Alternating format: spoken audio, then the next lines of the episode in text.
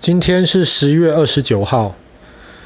我们知道，自从一九四五年美国在日本丢下了两颗原子弹，结束第二次世界大战之后，那其实那个时候美国最大的对手就是苏联，他们当时吓到了，因为原子弹的威力太大，所以在二战结束之后，苏联的科学家、苏联政府想尽办法也要发展自己的原子弹。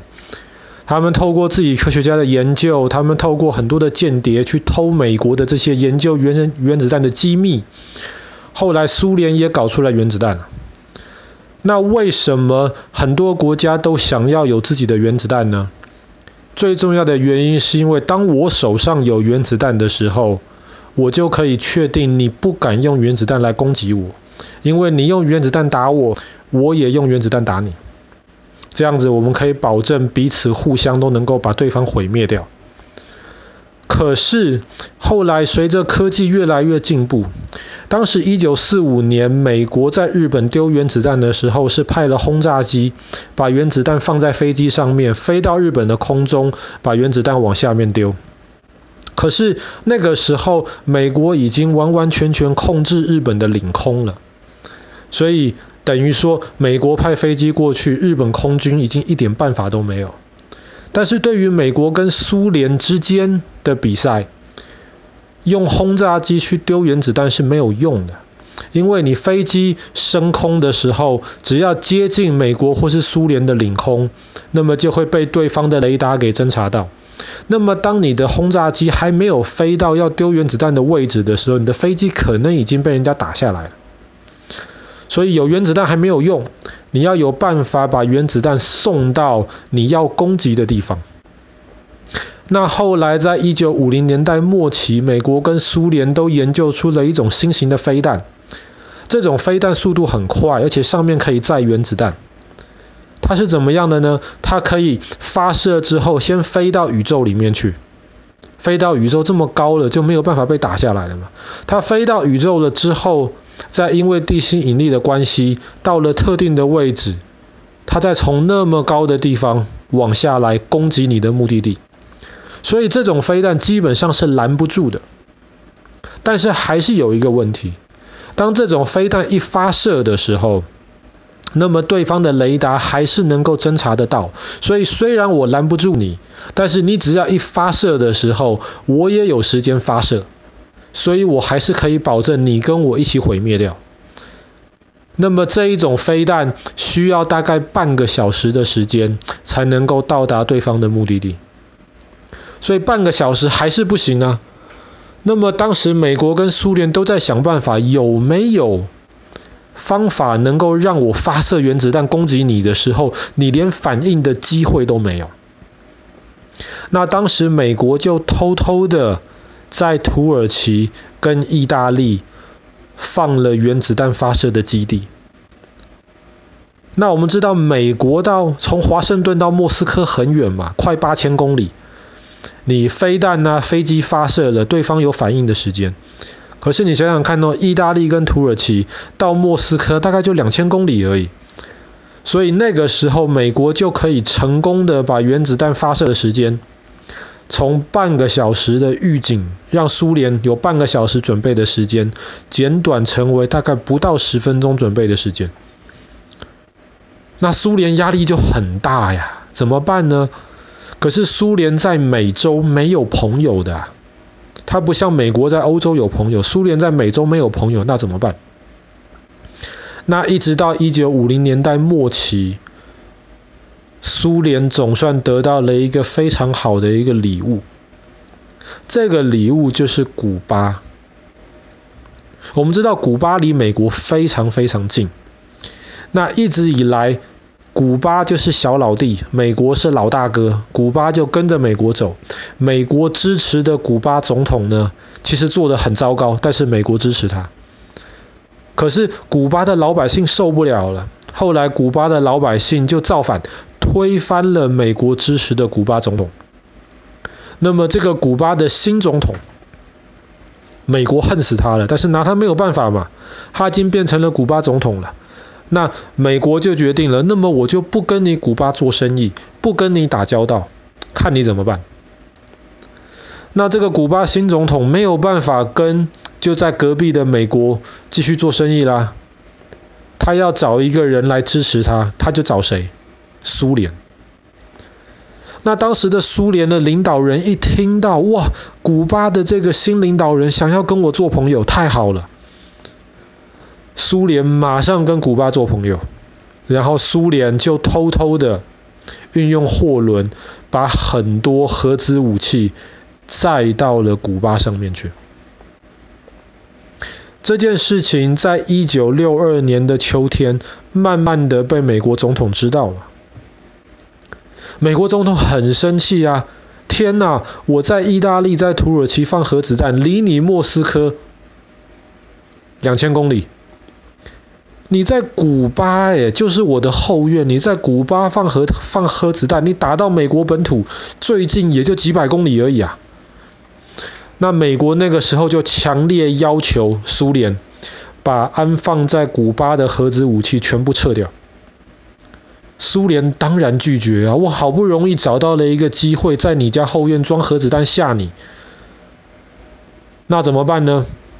那那个时候，美国就决定了，他用他的海军跟空军封锁古巴，不让任何的船过去，不让苏联有机会带更多的核子武器进到古巴里面去，封锁古巴。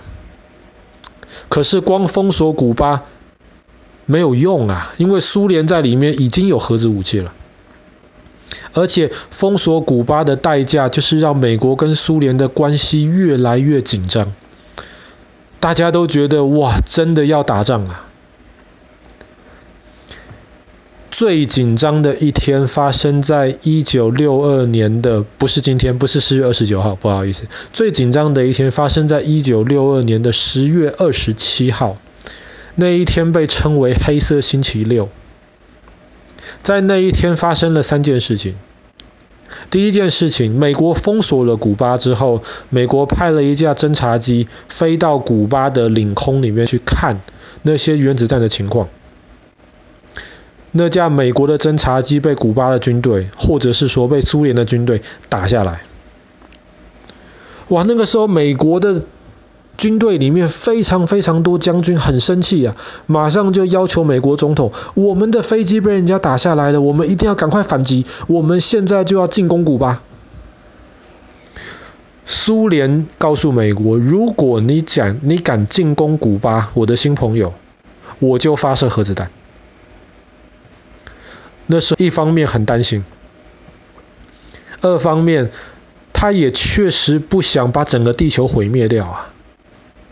你知不知道现在美国跟苏联加起来有多少核子弹？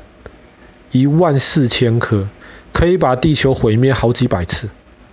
当然，在一九六二年还没那么多，那个时候美国可能七百多颗，苏联可能一百多颗，加起来还不到一千颗。但是不到一千颗也足以把地球毁灭好几次了。所以那时候美国的总统，我们之前讲过他的故事，而甘乃迪总统，他就决定不行。我们不能够这么快宣布要入侵古巴，所以他就把美国军队想打仗的那个声音压下去了。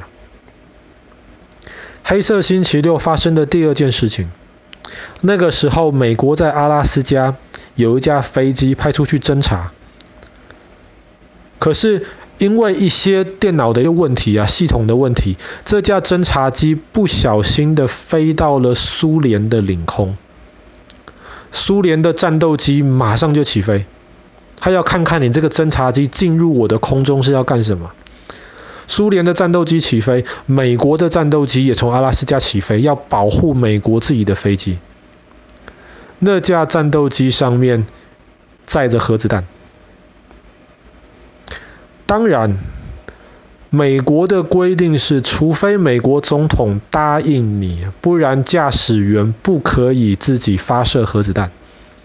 可是，在那个时候发射核子弹就是按个按钮的问题而已，不像我们之前讲过，后来挪威飞弹危机的时候发射核子弹是一件很麻烦的事情。可是，在一九六二年不是哦，那个时候飞行员只要一不小心手一滑，核子弹可能就发射出去了。这是黑色星期六第二件事情。第三件事情，在古巴的海底，那时候有一艘苏联的潜水艇，那艘潜水艇上面载着核子武器。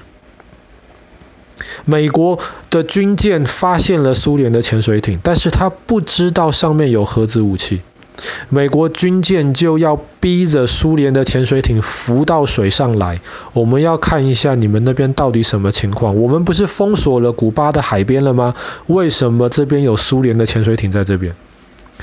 所以美国军队那个时候就丢了。五个鱼雷，就是专门打潜水艇的那个的那个炸弹，丢了五个鱼雷，不是要炸苏联潜水艇，丢到它的旁边，威胁他你要浮上来。可是，在那个时候，苏联潜水艇的那个舰长，他以为战争已经爆发了，然后他潜在海底下非常深的地方，他的无线电没有办法跟莫斯科联络。他以为战争爆发了，那个时候他几乎要发射潜水艇里面的核子弹。还好苏联那个时候的规定是，潜水艇里面最大的三个人得都同意发射才能够发射。有一个人不同意，他就说不行，我们先浮起来，发射核子弹太危险，我们先浮起来，跟莫斯科那边联络了，我再决定要不要发射。所以没有发射，苏联的潜水艇就浮起来了。同一天发生三件事情，被称为“黑色星期六”。那一天地球差点毁灭。可是后来，后来美国总统跟苏联领导人都知道，发生核子战争这个是很大很大很严重的问题。所以后来双方就决定不行，我们需要直接沟通了。透过我们手下的将军是没有办法的。后来美国总统就派他的弟弟，带着他的消息到苏联大使馆里面去，直接想办法跟苏联的领导人解释。后来双方就同意了。苏联的领导人就说没有问题，只要美国你保证不进攻古巴。我就撤掉古巴的飞弹，我撤掉古巴的原子弹之后，你也要撤掉你在意大利还有土耳其的原子弹。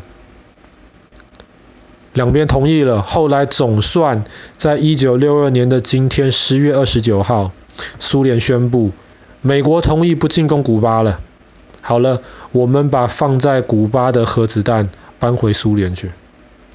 那过了几个月之后，美国总统也就正式宣布，把放在欧洲的这些原子弹撤回到美国来。就是这样子，才避免掉，如果真的核核子战争发生了，就不是第三次世界大战，那整个地球就毁灭掉了。就还好，在双方领导人的克制之下，我们今天还能够平平安安的在这边讲故事、听故事。好了，我们今天的故事就讲到这边。发生在一九六二年的今天，顺利结束的古巴飞弹危机。